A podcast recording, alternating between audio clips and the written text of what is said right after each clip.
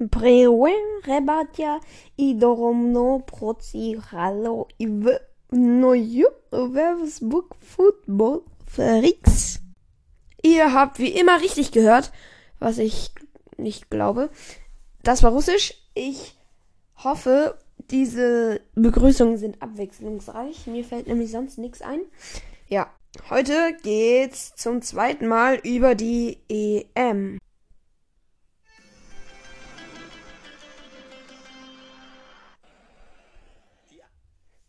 Europameisterschaft 2020 bzw. 21. Zick. Zick. So, ja, wie immer ein bisschen äh, hack, abgehackt. So. Gut, es sind wieder viele Spiele äh, gespielt worden, ausgetragen worden. Ähm, ich kann die Folge jetzt erst veröffentlichen. Ich hatte halt ähm, kein Internet, ein bisschen problematisch für vier Tage. Und ähm, mir ging es die letzten Tage auch ein bisschen schlechter. Deswegen nehme ich die Folge jetzt äh, auch erst auf. Äh, hat aber auch seine Vorteile. Ich weiß gar nicht, worüber ich alles berichtet hatte. Ähm, wir machen einfach mal weiter. Also, Finnland, Russland 1 zu 0. Russisch war ja die Begrüßung. Mhm. Äh, nee, was für 1 zu 0? 0 zu 1 für Russland. Türkei, Wales 0 zu 2. Äh, Italien gewinnt 3 zu 0 gegen die Schweiz. Gut, Gruppe C, äh, Ukraine 2 zu 1 gegen Nordmazedonien. Gruppe B, Dänemark verliert 1 zu 2 nach dem äh, ersten Spiel, nach dem Schock von Eriksen gegen Belgien. Ähm, da gab es auch sehr viele Höhepunkte. Da ähm, gab es so verschiedene Gesten von den Belgiern. Ja, das fand ich ganz schön. Ähm, Niederlande gewinnt 2 zu 0 gegen Österreich. Schweden 1 zu 0 gegen Slowakei. Kroatien, Tschechien 1 zu 1. England nur 0 zu 0 gegen Schottland. Da hatte sich jeder Fan mehr erhofft. Ja, England enttäuscht auf ganze Linie, auf ganzer Linie. Es kann natürlich auch daran liegen, dass Jaden Sancho nur auf der Bank saß. Egal. Ungarn spielt 1 zu 1 gegen Frankreich die jetzt vier Punkte haben und Deutschland gewinnt 4 zu 2 gegen Portugal. Da kann man einfach mal applaudieren. Ja, also ich freue mich riesig darüber. 4 zu 2 schon sehr hoch, das höchste Ergebnis bisher in dieser EM 2020. Ähm, ein bisschen Glück war dabei. Ruben Dias und Guerrero machten zwei Eigentore. Nein, also die machten jeweils ein Eigentor, aber insgesamt zwei, wer rechnen kann. Ähm, Cristiano Ronaldo erstmal 15. Minute 1 zu 0. Die deutsche Elf war eigentlich die ganze Zeit äh, in den ersten 10 Minuten überlegen. Hatte ein paar Chancen, doch dann kam Portugal mit einem Konter nach der deutschen Ecke. Da muss man mehr ab. Eigentlich kein Tor passieren nach einer Ecke. Ähm, äh, also ich gespielt. Äh, Diogo Jota, auch ein sehr gutes Spiel von ihm legt rüber auf Ronaldo, der macht ihn dann einfach rein, schiebt ihn rein. 1 zu 0. Gegentor sogar noch viel stärker und ähm, schießen den Ausgleich. Äh, Rum Diaz, Diaz oder Diaz, wie man es aussprechen will, ähm, machte dann Eigentor in der 35. und in der 39. direkt hinterher die äh, Guerrero, wie schon angesprochen mit dem Eigentor. Dann äh, ja, so ein ähm, nach der sofort wieder da. Ähm, 51. Minute, also sechs Minuten danach, machte Kai Havertz das Tor. Dann neun Minuten später in der 60. Robin Gosens, der sehr gut gespielt hatte. Eigentlich für mich der Spieler des Spiels. Ich weiß jetzt gar nicht, wer das geworden ist. Ronaldo und so die Superstars von Portugal waren jetzt nicht überragend ist oder war wir werden es ja noch sehen, ob sie gegen Frankreich was Besseres zeigen. Müssen sie auch. Denn sie könnten auch letzter Platz werden, so wie Deutschland. Ähm, es geht auch noch weiter. Diogo Jota macht dann den Anschlusstreffer zum 4 zu 2 in der 67. Minute, doch dann passiert nicht mehr so viel. Deutschland hat sehr gut gespielt. Ich fand jetzt ein paar Leute waren nicht so überzeugend. Zum Beispiel ja, Gnabry fand ich jetzt nicht so gut im Spiel, Gündogan auch nicht. Kai Havertz hat ja ein Tor gemacht, der war gut dabei. Ähm, ja, Roman Gosens, wie schon gesagt, einer der besten für mich. Ja, sonst Deutschland hat wie immer mit dem Bayern-Block gespielt, ein neuer. Ähm, dort dann noch Kimmich, Gnabry, Havertz. Ähm, eigentlich hätte ich besser gefunden, wenn Werner für Gnabry spielen würde, denn Deutschland hat so ohne richtigen Mittelstürmer gespielt. Aber ein bisschen komisch. Äh, ja. Niklas Süle hat auch ein bisschen Einsatzzeit bekommen. Deswegen sehr gute Spiele von den Deutschen. So, weiter geht's. Äh, Spanien spielt wieder nur 1 zu 1, äh, oder 0 zu 0 war es davor. Jetzt spielen sie nur 1 zu 1. Und zwar gegen Polen. Sie verschießen auch von Morata. Warte, lass mich kurz schauen, wer den Elfmeter verschießt. Spanien läuft nicht. Gerard, Gerard, Gerard von äh, Villarreal, Villarreal. Ich sage immer Vera. 1 zu 1 ist schwach, das geht so nett. So, ähm, ja, fertig. Wir gucken jetzt mal auf die Tabellen. Es gibt zwar noch zwei äh, Spiele, aber die sage ich euch gleich noch. So, Italien führt die Gruppe A an mit neun Punkten, drei Spiele von drei Spielen gewonnen. Danach kommt Wales mit vier und Schweiz auch mit vier, also punktgleich. Ähm, Schweiz hat zwar eine, äh, Wales hat eine Tordifferenz von 1, Schweiz mit minus 1 und Türkei auf dem letzten Platz mit Tordifferenz 1 zu 8, also minus 7. Kein gutes Turnier. Wales hat überrascht, äh, wie 2016, als sie ins Halbfinale oder Viertelfinale gekommen sind bei der e EM-Europameisterschaft 2016. Jetzt sind wir aber 21 bzw. 20. Und äh, ja, da sieht die Tabelle so aus. Ähm, die Schweiz kann noch drauf hoffen. Mit vier Punkten sollten sie eigentlich als einer der besten Gruppen Dritten weiterkommen ins Achtelfinale. Gut, nächste Tabelle und zwar von der Gruppe B. Da sind noch nicht alle Spiele gespielt worden. Finnland spielt heute noch gegen Belgien und Russland noch gegen Dänemark. Ja. Ach so, ich kann auch jetzt eigentlich euch noch die äh, letzten Spiele sagen von der Gruppe A. Italien 1-0 gegen Wales und äh, Schweiz gewinnt halt 3-1 gegen Türkei. So, jetzt aber wieder zur Gruppe B. Belgien führt die Gruppe an mit äh, zwei Spielen und alle gewonnen, also sechs Punkten. Dann kommt Russland und Finnland auf dem dritten mit drei Punkten, gleich wie Russland. Dänemark leider auf dem letzten Platz. Ich würde es denen echt gönnen, wenn die irgendwas Gutes machen könnten. Die sind natürlich alle schockiert. Ich, äh, ja, die werden nichts mehr auf die Reihe kriegen gegen Russland. Sollten, also kann man auch schaffen, aber ich bin mir nicht bei, de äh, bei denen bin ich mir nicht ganz sicher. Ich hoffe zwar für sie, aber eigentlich will ich, dass Russland rausfliegt und Finnland vorrutscht, so dass Dänemark auf den dritten kommt, Finnland auf den zweiten, Belgien wird sowieso erster und Dänemark kann dann auf den dritten gehen, irgendwie so. Ich mag Finnland eigentlich. Ja, wie manche vielleicht wissen. Ähm, Grot, äh, Grot. Gruppe C. An, diese leichte Ukraine auf dem zweiten Platz. Dritter Österreich und vierter natürlich Nordmazedonien. Man kennt sie. Warum auch immer er Nordmazedonien Hä, hey, was war das jetzt? Weiter geht's. Ähm, ich sage euch noch kurz die Punkteverteilung. Niederlande äh, 6 Punkte, Ukraine 3, gleich mit Österreich auch 3. Äh, Beide haben eine Tordifferenz von 0, aber die Ukraine hat 4 zu 4, also sie haben mehr Tore geschossen als Österreich, die eine Tordifferenz von 3 zu 3 haben. Nordmazedonien dann auf dem letzten Platz mit minus 3. Nichts gezeigt, spielen heute gegen Dänemark und Ukraine dann gegen Österreich. Da wird sich eigentlich, eigentlich ist da ja schon fast alles sicher. Jetzt nur die Frage, wer von äh, den beiden, Ukraine und Österreich, da also auf dem zweiten oder dritten Platz ähm, steigt oder abs abrutscht. Das sehen wir heute im direkten Duell um 18 Uhr. So, ähm, Gruppe D, Tschechien, England, Kroatien. Und da ist was echt krank.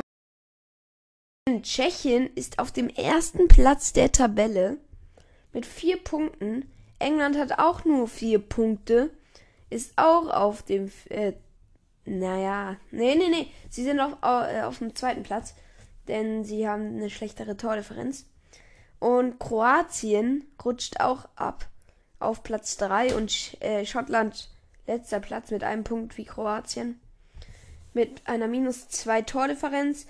Ähm, am Dienstag spielen Kroatien gegen Schottland. Da werden wir sehen, wer von den beiden rausfliegt direkt. Und Tschechien gegen England. Da werden wir sehen, wer die Tabelle anführen wird. Und dann den leichteren Gegner im Achtelfinale bekommen wird. Gut, nächstes Spiel. Äh, nicht Spiel. Nächste Tabelle. Und zwar Gruppe E. Schweden, Slowakei, Spanien und Polen. Da sieht es auch ganz lustig aus, denn Schweden führt die Tabelle an mit vier Punkten, dann kommt die Slowakei mit drei Punkten, dann kommt Spanien mit zwei Punkten aus zwei Spielen und dann kommt Polen mit einem Punkt aus zwei Spielen. Also da weiß ich ja jetzt auch nicht, was da abgeht. Schweden auf jeden Fall gut. Ähm, ja, nichts anderes. Sie stehen ja auch auf dem ersten Platz. Slowakei dann auf dem zweiten, wie schon gesagt. Bei Spanien überrascht mich das ein bisschen. Ja, die hatten jetzt auch nicht so viel Training, weil es ja diese Corona-Fälle gab. Trotzdem muss man sich bei dieser eher leichten Gruppe, im Gegensatz zu Deutschlands Gruppe, äh, sich mal Gedanken machen, was da los ist. Gut, Gruppe F, Deutschlands Gruppe, Frankreich, Deutschland, Portugal, Ungarn. So sieht die Tabelle aus.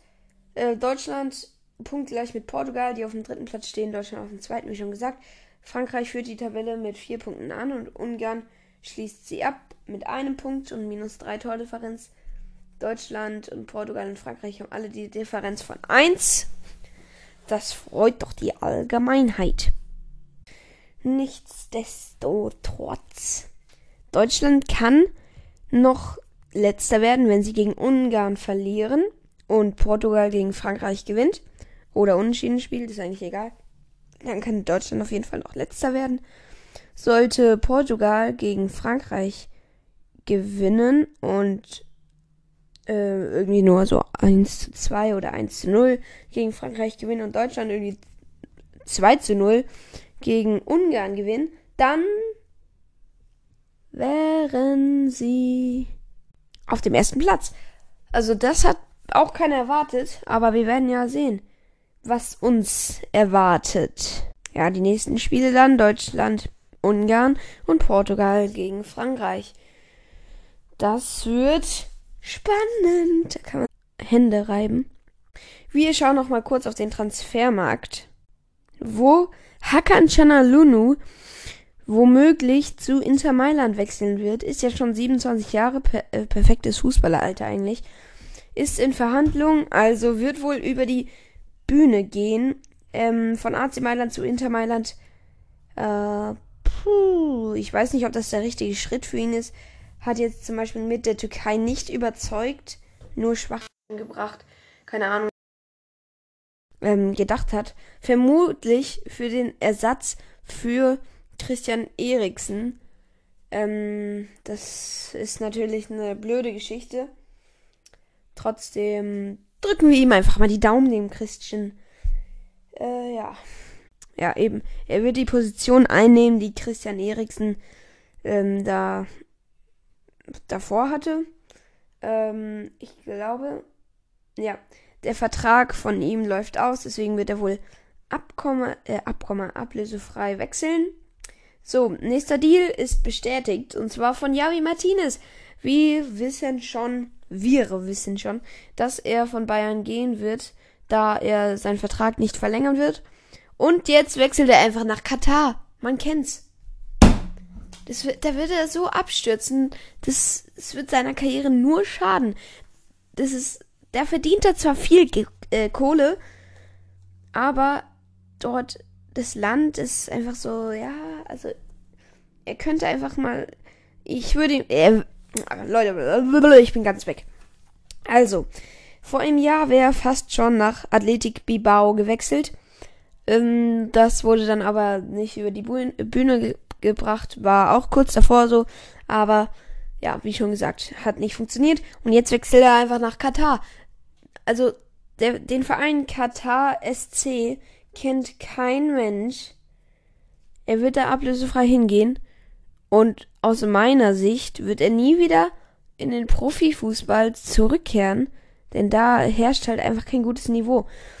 Er ist, ja, diese komischen Vereine, die holen sich da auch immer die Superstars.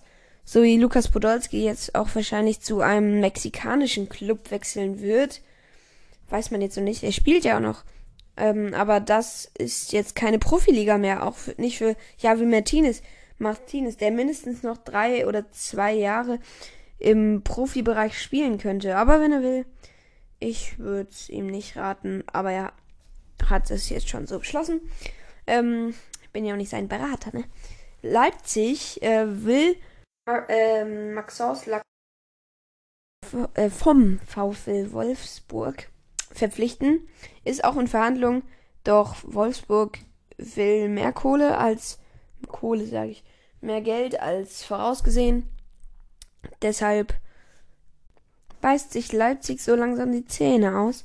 20 Millionen liegen gerade auf dem Tisch. Doch, ja, die Verhandlungen stocken.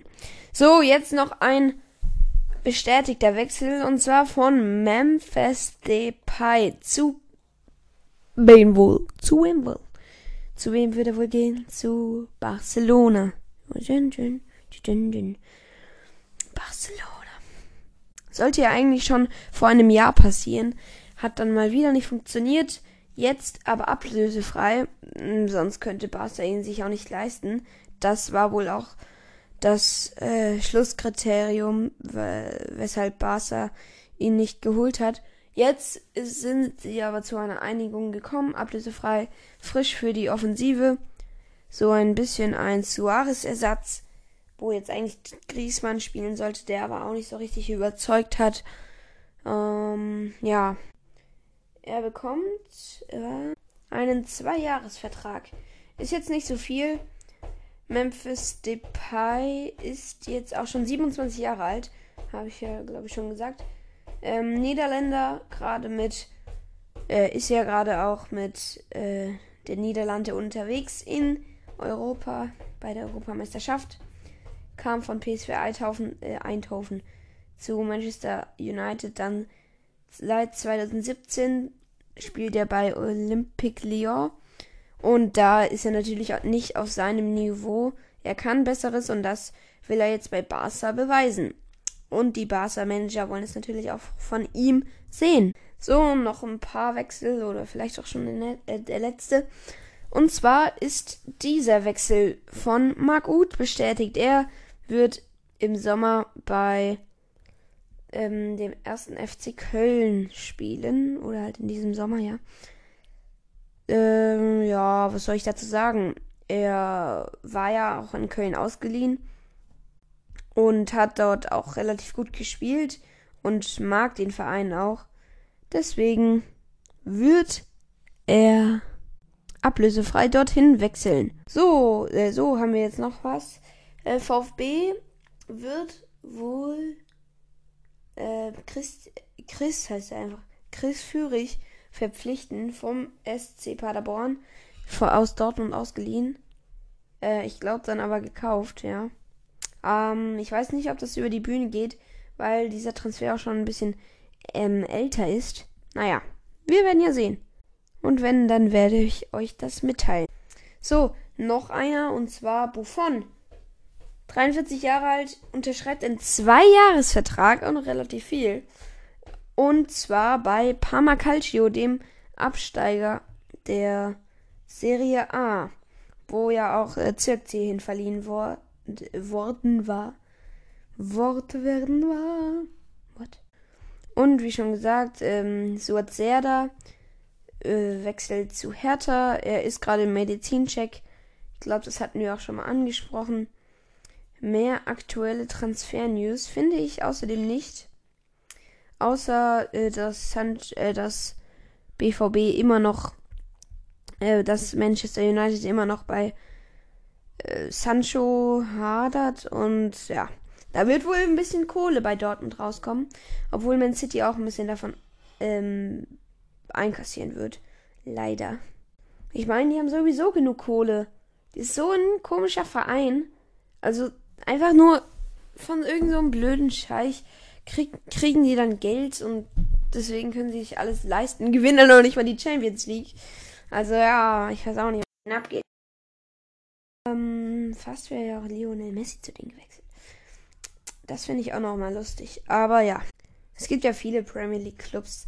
Eigentlich die meisten. Sonst kannst du dich auch in so einer Liga eigentlich nicht halten, denn da sind alle kostet da so viel Geld, dass du dir auch lieber ein Ticket kaufen könntest. Ein Flugticket nach Deutschland und dann halt ein äh, Ticket, Dingsbums, ja. Zum Beispiel Champions League. Die fliegen von England nach Dortmund und gucken sich das Manchester City in Dortmund. Das wäre und dem in der Premier League mindestens doppelt so günstig. Also dort ist es alles überteuert. Ich würde diese Folge jetzt auch beenden, denn mein iPad hat noch 3%. Das reicht nicht. Äh, bis dann und ciao, Leute. Au revoir.